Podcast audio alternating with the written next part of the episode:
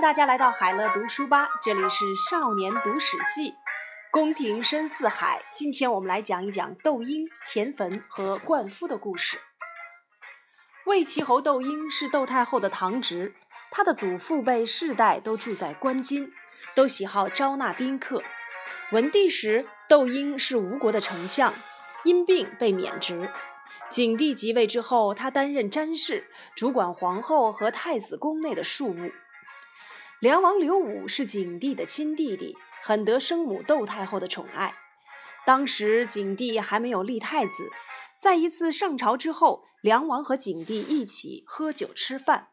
酒过三巡，醉意正浓之际，景帝随口说：“在我千秋之后，位子就传给梁王。”窦太后一听，高兴得不得了。谁知在一旁伺候的窦婴，这时捧着一杯酒进献给主上，说：“这天下是高祖打下来的。”依汉朝早先立下的规矩，地位应由父子相传，主上怎么能擅自传给梁王呢？窦太后心底一凉，从此憎恨窦婴。窦婴也嫌詹事官小，干脆借口生病辞官。气不过的窦太后便将窦婴自出入宫门的名单上除名，不准他入宫朝见。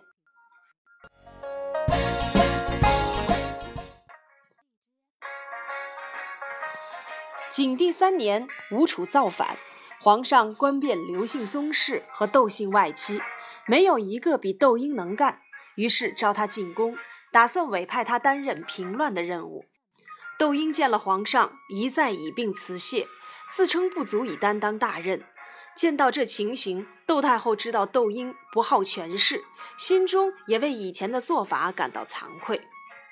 皇上说：“天下正有急难，你怎么可以推辞呢？”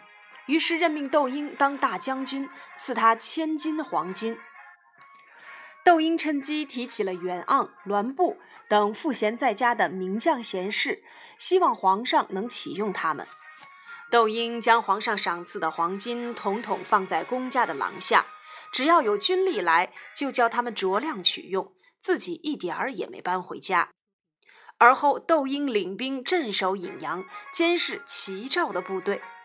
等七国叛军全部平定，皇上封窦婴为魏齐侯，游士宾客都争相归附他。窦婴名声大盛，景帝在朝廷商议大事，所有诸侯都不敢只以平等之礼对待条侯周亚夫和魏齐侯窦婴。景帝四年，立立太子。派魏齐侯当太子的师傅。景帝七年，立太子被废，魏齐侯几次争辩都没有用，于是魏齐侯称病，隐居在蓝田南山下好几个月，任宾客便是怎么劝说都不肯回去。梁国人高随也来劝魏齐侯，对他说：“能让将军富贵的是皇上。”能让将军成为朝廷亲信的是窦太后，如今将军当上了太子的师傅，太子被废却不能征谏，征谏了又达不到效果，又不能为此而死，借口推说有病，自行隐退，赋闲避居而不上朝。把这几件事情对照来看，您显然是在张扬主上的过错。若是皇上和太后因此恼怒，决心找您麻烦。您有再多的妻子和儿子，也不够杀呀！魏齐侯一听，同意高随的说法，立刻起身回京，像过去那样上朝。后来，陶侯刘彻被免去了丞相的职位，窦太后数次推荐魏齐侯继任。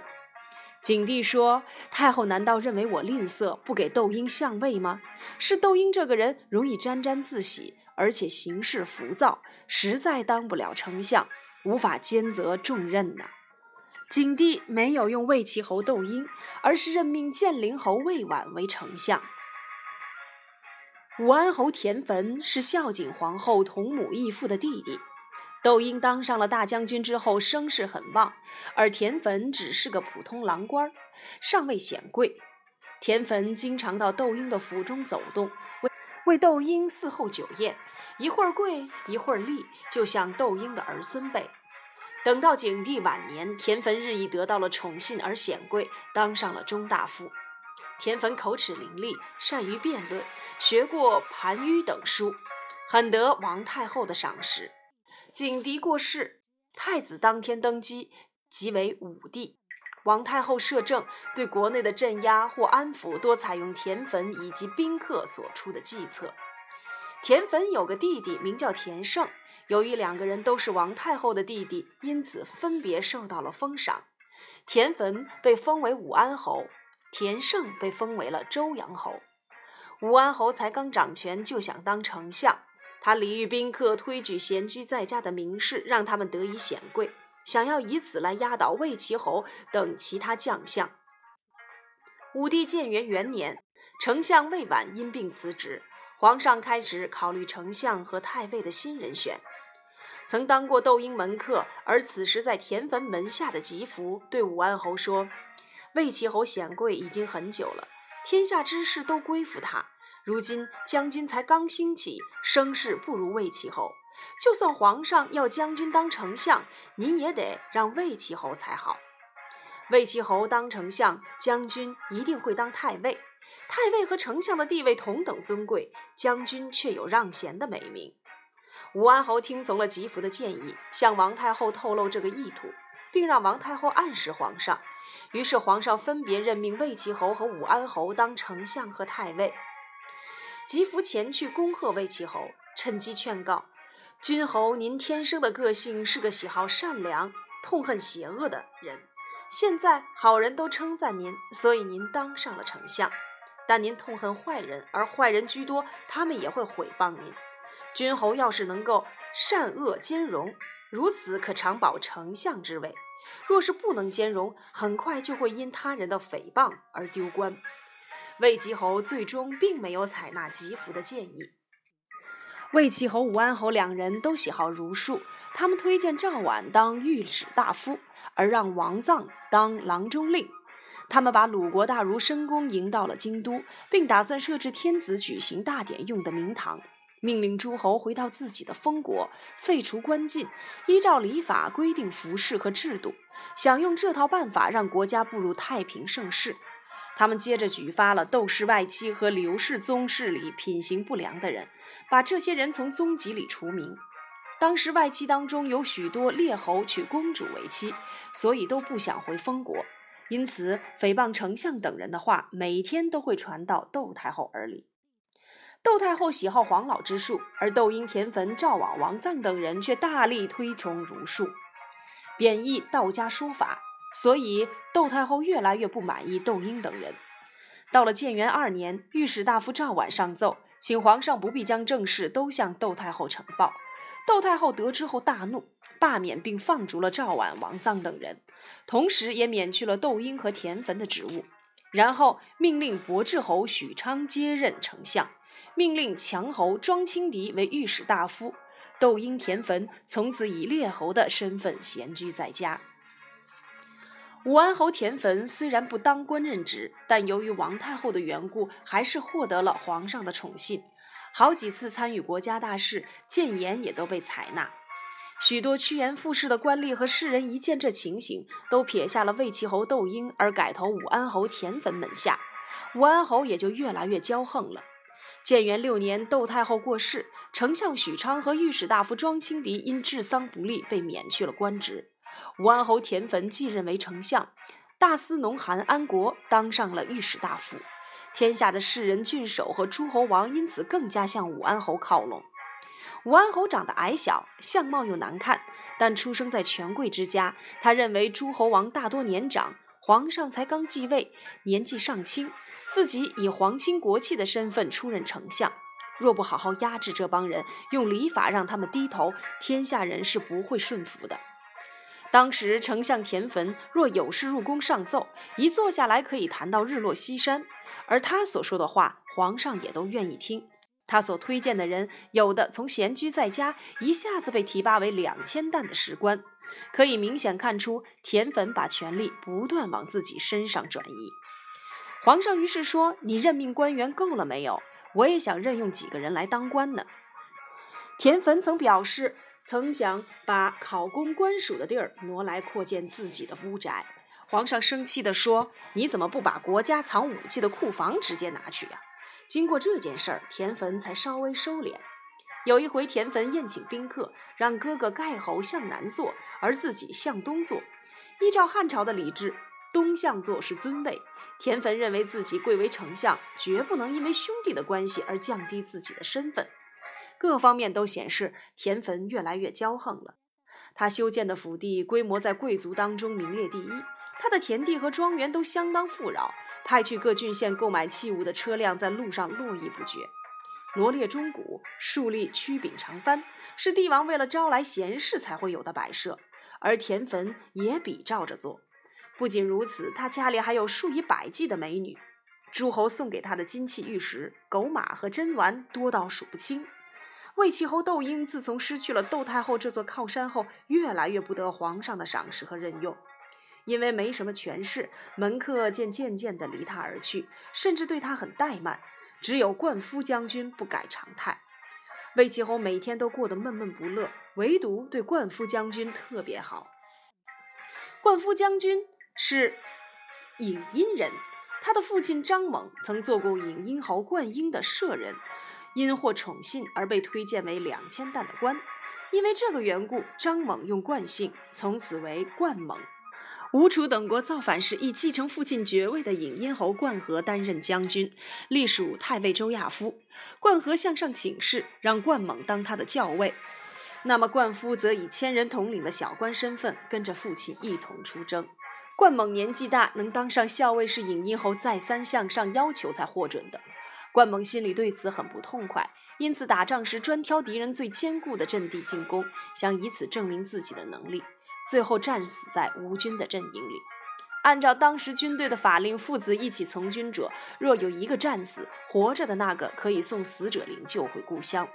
但是冠夫不愿意这么做，他慷慨激昂地说：“我希望拿下吴王或敌军将领的首级，为父亲报仇。”冠夫于是披上了护甲，拿起了戟，招募了与他友好又愿意随他同行的数名壮士。等出了营门，这些人却不敢再往前。最后只有两个人，加上冠夫的军奴，共十几人，骑马冲进了吴军，直直攻到吴军的将旗之下，杀伤了数十名敌军。当冠夫回到了汉营的营地时，同行者都已阵亡，只剩下他和他的战马。冠夫身受重创，幸亏有珍贵的伤药，才免于一死。身上的创伤好些后，冠夫又向将军请命：“我现在更加清楚吴军阵营当中的路径，请让我再冲锋陷阵。”将军对灌夫的勇气表示敬佩，但怕他就这么死在敌军手里，于是向太尉报告，而太尉也坚决表示不让他出营。后来吴军被攻破了，灌夫从此闻名天下。颍阴侯将灌夫的功绩向景帝禀报，景帝命灌夫担任中郎将。几个月后，灌夫却因触犯法律而丢了官职。后来灌夫搬到了长安，城中的显贵没有一个不称赞他的。灌夫在景帝时官至代国丞相，景帝驾崩后，武帝即位之初，认为淮阳郡是天下交通的要冲，必须要有精锐的军队驻扎，便任命灌夫为淮阳太守。建元元年，灌夫被调任为九卿之一的太仆，专门为皇上掌管驾车等事宜。第二年，灌夫和长乐宫卫尉窦府一起喝酒，在某件事的看法上发生了分歧而争执起来。喝醉酒的冠夫出手打了窦府。窦府是窦太后的弟弟，武帝怕窦太后为此杀了冠夫，就把他调到了燕国当丞相。几年之后，冠夫又因为触犯法律而丢了官职，回到了长安。冠夫个性刚直，不喜欢当面奉承别人，又爱借着喝酒使性子。在显贵的外戚中，若有权位比自己高的，冠夫不但不多加礼敬，还会想办法压制他们。至于那些比自己地位低下的士人，愈是贫贱，冠夫对他们愈是敬重，总以平等之礼相待。他常常赞扬那些地位比他低下的晚辈，士人们都因此非常推崇冠夫。冠夫不喜欢文章经术，但爱打抱不平，答应别人的事一定会做到。跟他交往的人不仅有豪杰之士，也有奸恶之徒。他的家产累积达到了数千万，田园池塘之多更是不胜可数。冠夫的家族和宾客多仗着冠夫的势力作威作福，在颍川横行霸道。颍川有歌谣唱道：“颍水清清，冠氏安宁；颍水浑浊，冠氏一家全丢头。”冠夫虽然富有，但闲居在家后没有权势，以致在朝中担任卿相和侍中的宾客越来越少上门。等到魏齐侯失去权势，便想借冠夫之力修理那些以前敬慕他而后背弃他的人。